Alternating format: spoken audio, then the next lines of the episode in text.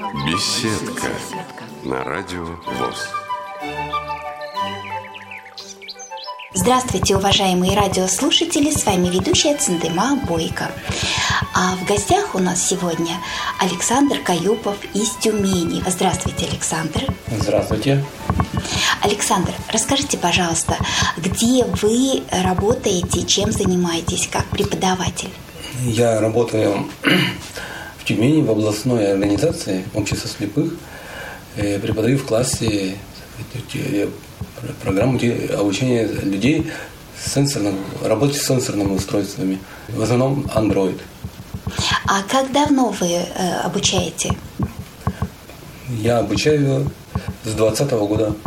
Расскажите, пожалуйста, что это за класс и кто там обучается? Как вы подбираете своих слушателей? Э, подбирается класс следующим образом. То есть люди сами э, звонят, либо сообщают в первичку у нас местного, вот, что хотят обучаться на телефоне. Соответственно, я составляю список. У меня, получается, пять человек обучается э, в одной группе. А, и за год у меня получается 8 групп. И наполняемость постоянная, то есть проблем со слушателями у ну, вас нет, да? В общем-то нет проблем. И очереди? Очереди бывает, да, бывает. Очереди. Но, как правило, там уже все это обговаривается заранее, то, как учить. И люди приходят и учатся уже, зная, что вот наступила их очередь. А вот скажите, пожалуйста, вот вы говорите больше Android, а как же э, пользователи iOS? Они тоже обучаются. Я тоже владею iOS, и поэтому тоже обучаю их. Ну, а вот у меня традиционный такой вопрос, да, э, э, все-таки к какой системе вы склоняетесь больше? Я склоняюсь больше к Android. Он, он, он лучше по, по многим параметрам. Uh-huh. Хотя, может быть, свидетели, свидетели iPhone не согласятся, но я считаю Android лучшим. Ну, возможностей там, наверное, больше. А iOS э, для ленивых, наверное, к которым я себя отношу тоже. Я так поняла, что со зрением у вас сейчас все очень даже плохо, да? Да, верно. И как давно вы его потеряли? Я его потерял в 2010 году э, в июне.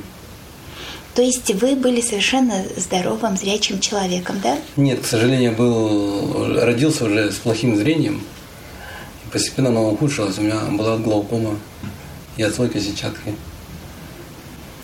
А как ваше детство вот э, со слабым зрением? Вы учились в обычной школе или специальной? Я учился в специальной школе-интернат для слабовидящих и слепых детей в городе Елутровск. Угу. А в Елутеровске вы по Брайлю или же все-таки плоскопечатный шрифт изучали? Я плоскопечатный изучал, конечно. Ну, я, я видел, так что читать мог просто глазами. Угу. А можете что-то вспомнить о своем детстве интересного? Вот как э, вам удавалось э, учиться и как вообще дошкольное ваше детство прошло? И, конечно, о своей семье. Дошкольное мое детство было в Вимбаевском детском доме. У меня родители умерли рано, поэтому меня отправили в Гумбайский детский дом. Потом меня переправили в школу, вот, школу номер 26 раньше она называлась, города Елутровска. Сейчас она шестая школа. Uh-huh. Ну, в детстве, как детство, как у всех детей, ребятишек было. А вот детский дом, слабое зрение, как вы в этих условиях выживали, боролись или помогали вам? Как это все проходило? Ну, ну как, э, вокруг меня дети были примерно такие же, как и я. Угу. У нас хорошие ребята, у нас дружный класс был. Нет, нас... это до школы, я имею в виду. А, до школы? Угу. Ну, дети, в общем, нормально так же с детьми ходил, бегал, играл так же лазил везде. Ну, я более-менее еще видел тогда. Uh-huh. И тогда операции еще были, не делали. Uh-huh. Вот. А школа как? Чем вам запомнилась? Ну, школа... Чем мне? Ну, в общем, друзьями хорошими, моими, одноклассниками моими, которыми я до сих пор поддерживаю отношения, преподавателями, которые я знаю, помню. Вы знаете, я тоже училась в школе-интернате, и э, с нами тоже учились дети, которые пришли к нам из детского дома. И вот э, спустя э, как-то вот много-много лет я осознаю, насколько где-то даже я сама была не права по отношению к ним. То есть их воспринимала на равных, таких же, как мы. А теперь-то я, а потом, вот теперь-то я понимаю, насколько это э, были другие дети в том плане, что условия а, были разные, да. И вот мне до сих пор стыдно, что вот девочка а, тоже взяла и что-то у нас съела. И мы ругали ее и э, стыдили за то, что вот она так поступила. А на самом деле я понимаю, насколько действительно им хотелось всего этого, потому что у нас вот все было изобилие, сладости, вкусности, вот как у вас такие моменты? Э, вот ощущение было такой обиженности или еще чего-то mm. такого? Ну, я не, даже не, не знаю. Нет, но иногда бывало, конечно, но в основном... Но у меня ребята, которым мы учились, они были хорошие, вполне дружно все было у нас. Как-то так я не, не припоминаю, что... Иногда ссорились, конечно, всякое бывало. Угу. Но, в общем-то, учились нормально. В детстве я просто помню хорошо, нам конструктор дали такой, uh-huh. знаете, деревянный. И там вот э, домики можно ставить, там, и знаете, такие, мне понравились маковки такие. То есть, ну, как вот в церкви там маковки, да, да, да. деревянные. Купола, такие, да. Красивые. Угу. Мне не нравились, я любил ими играть. А вот я еще из своего детства помню, э, девочка после 16 лет, видимо, разрешалась потом говорить э, кто их родители, и у этой девочки как раз родители были, но ну, когда-то были, в общем, и были лишены родительских прав. И вот когда ей рассказали, что у нее семья, оказывается, много сестер и братьев, и разрешили потом ей поехать к ним, вот знаете, это было настолько трогательно, вот как они ездили, какие впечатления были. Некоторые даже впервые вот э, в 16 лет побывали в обыкновенной семье, в обыкновенном доме. И ее больше всего поражало то, что, например, у них оказывается такая маленькая печка, то есть она видела только наши огромные в столовых, да, такие печи. У нее столько было впечатлений, и э, вот я уже закончила школу, уехала в Свердловск, Екатеринбург, точнее Верхнюю Пышму, да, и она мне туда писала, как летом побывала в гостях у своих сестер, братьев, как ее принимали. Вот знаете, я просто вот э, не могла без слез все это читать, насколько это, оказывается, для нее было важно увидеть, как просто люди живут в семье. А, кстати, я вспомнил, вот у меня, я тоже, э, как бы, у нас в семье было шестеро детей. Нас сейчас осталось двое, но было шестеро раньше. Вот. А когда потерялись. Ними, да. а? А, когда, а когда вы с ними познакомились, встретились? Я познакомился, по-моему, во втором классе. Я тогда во втором классе учился. И мы, как получилось, мы, у нас там кинотеатр юбилейный, я пошел туда э, с группой со своими ребятами, ну, смотреть там какой-то фильм. И меня увидела моя сестра Анюта. И, и узнала. узнала. И узнала, да. То есть вы жили в одном mm. городе, да? Да, в одном городе. Только она жила в другом детском доме. У нас там простой детский дом, если они в четвертой школе uh-huh. учились. А я для слабовидящих детей учился uh-huh. в школе. Потом э, и мой старший брат меня нашел уже. И я ездил ну, туда, домой в гости, где они живут, в деревне. То есть они уже были взрослые, да? Да, они, ну, он уже был взрослый, он самый старший. В армии отслужил, все, уже женился, у него уже дети были свои. Расскажите, пожалуйста, вот что было после школы, когда вы а, уже окончили и получили, какое образование решили получить? Я после школы поступил в нефтегазовый университет. Сейчас это ТИУ, Тюменский uh-huh. индустриальный институт. А, там учился, ну, соответственно, пять лет проучился. Работал энергетиком на предприятии Тюменский электромеханический завод. О, это слабое зрение не мешало вам, ну, во-первых, бы получить определен... такое образование, да, а да. а потом работать и занимать такую должность. Да, ну потом со временем, со временем начало у меня садиться зрение, мне пришлось уволиться с этой работы. А трудности были из-за зрения? Да, к сожалению, были, да. Как вы преодолевали их?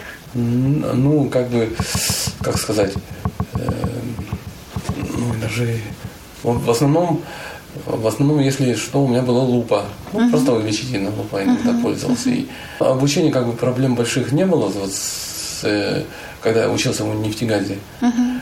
Но потом уже, когда началась работа у меня конкретно, вот тогда начались сложности.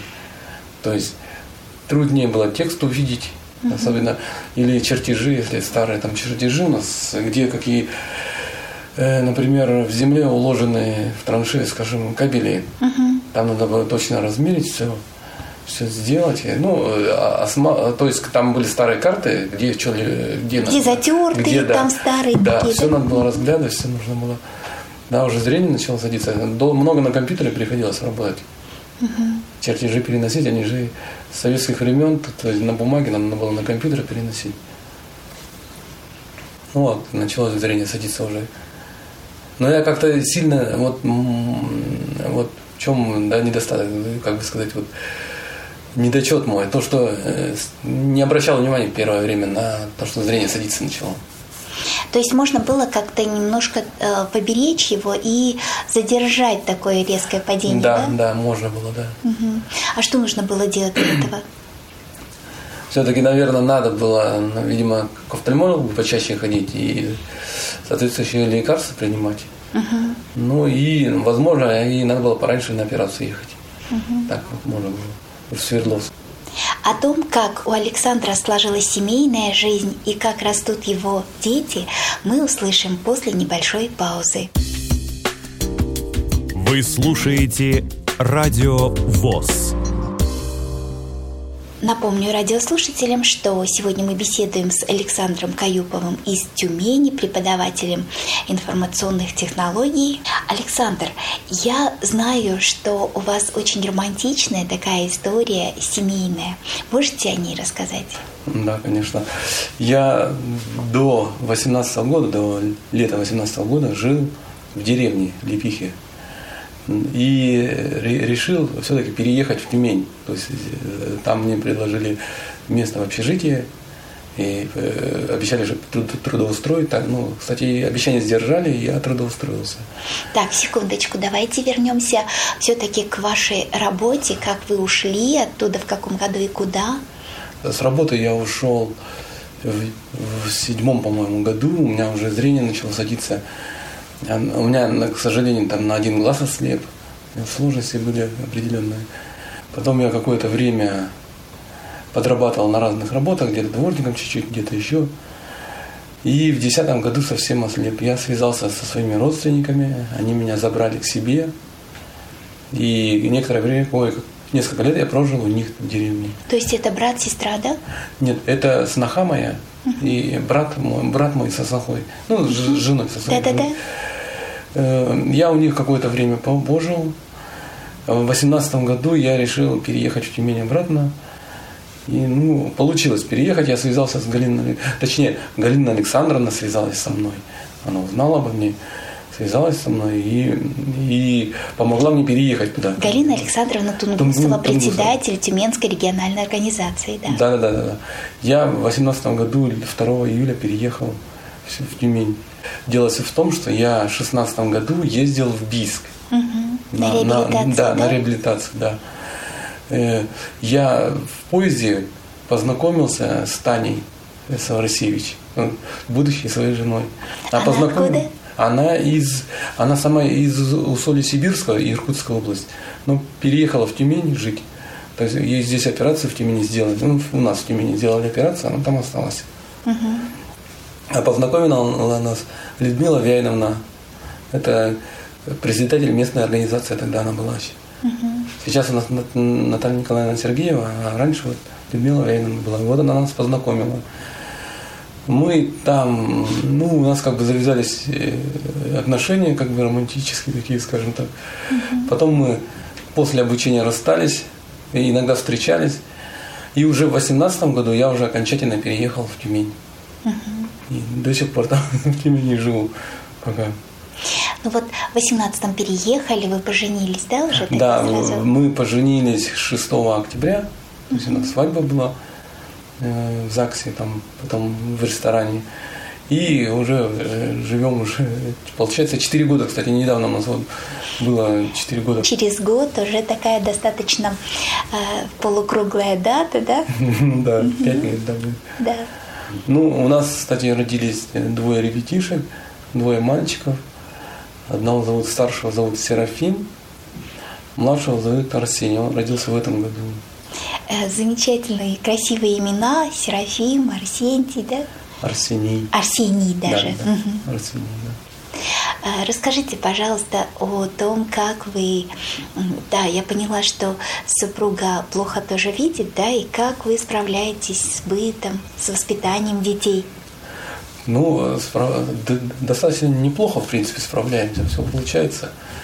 Хотя не с первого раза, но вроде как получается. Э, Серафим у нас растет, мальчишка хороший, все понимает, как бы. Он сейчас у нас в садик же ходит, то есть по- поэтому полегче, он, то есть его отправили в садик, у нас Арсюшка, другая, как бы, ну, с ним попроще.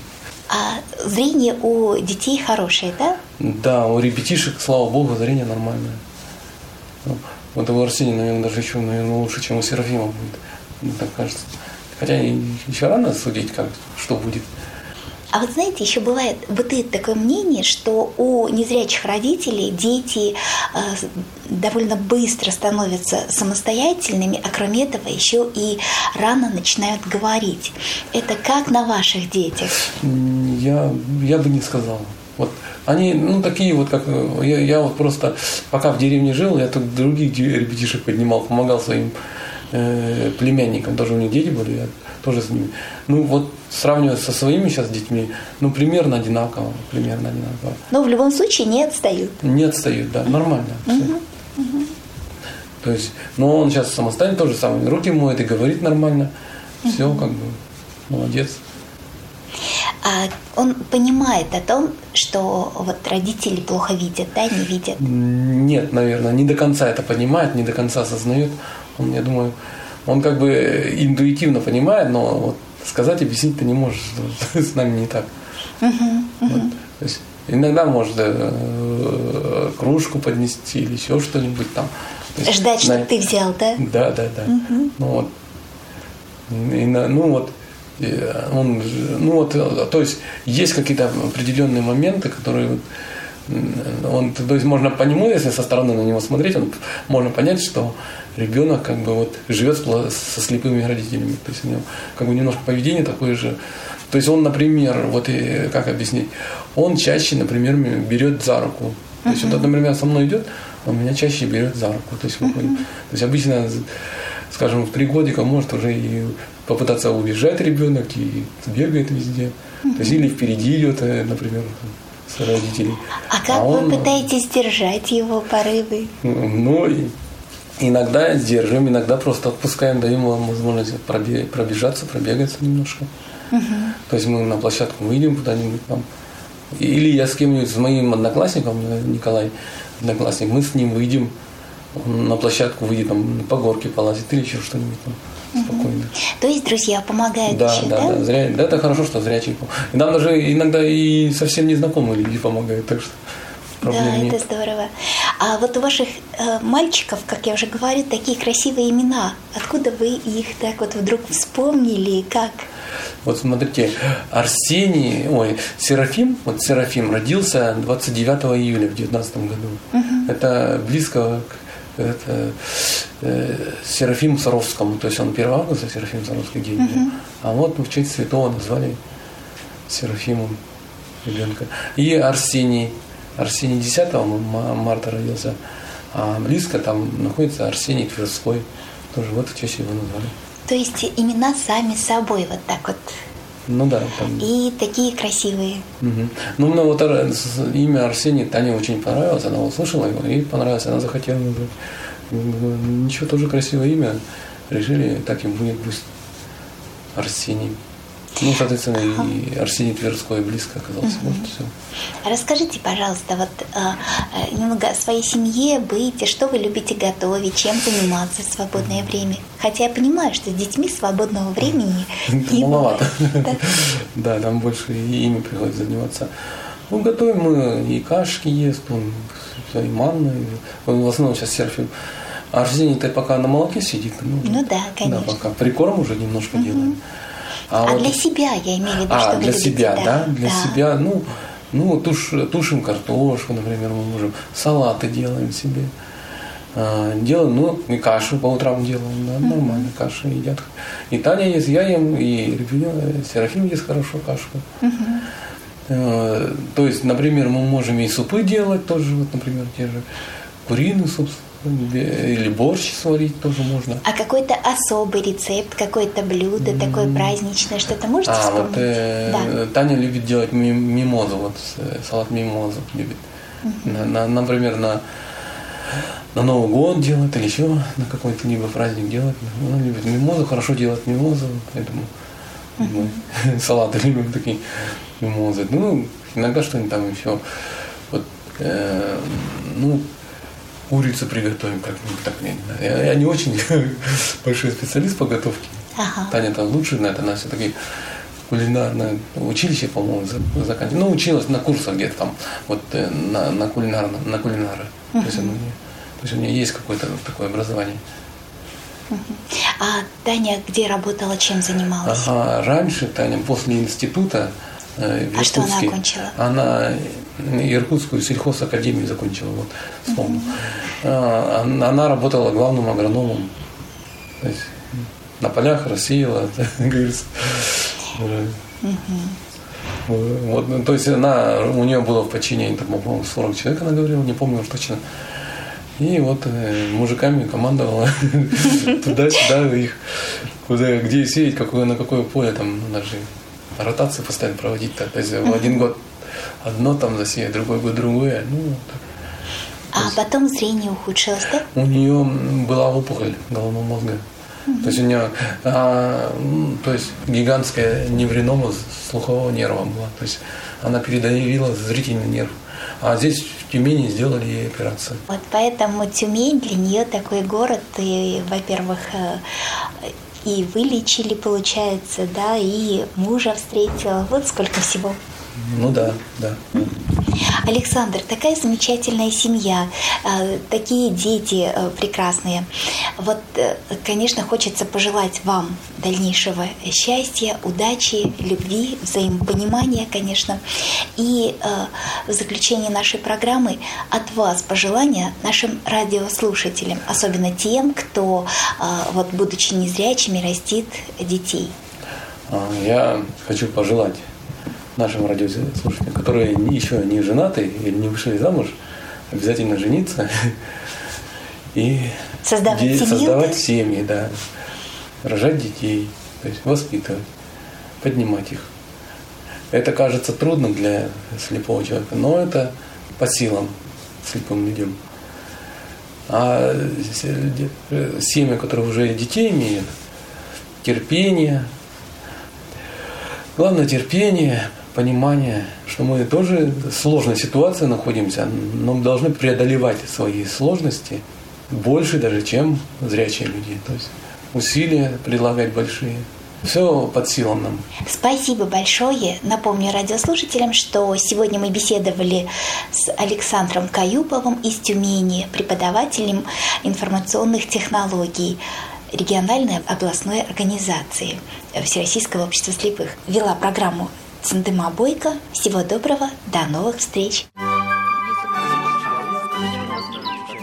Беседка на радио ВОЗ.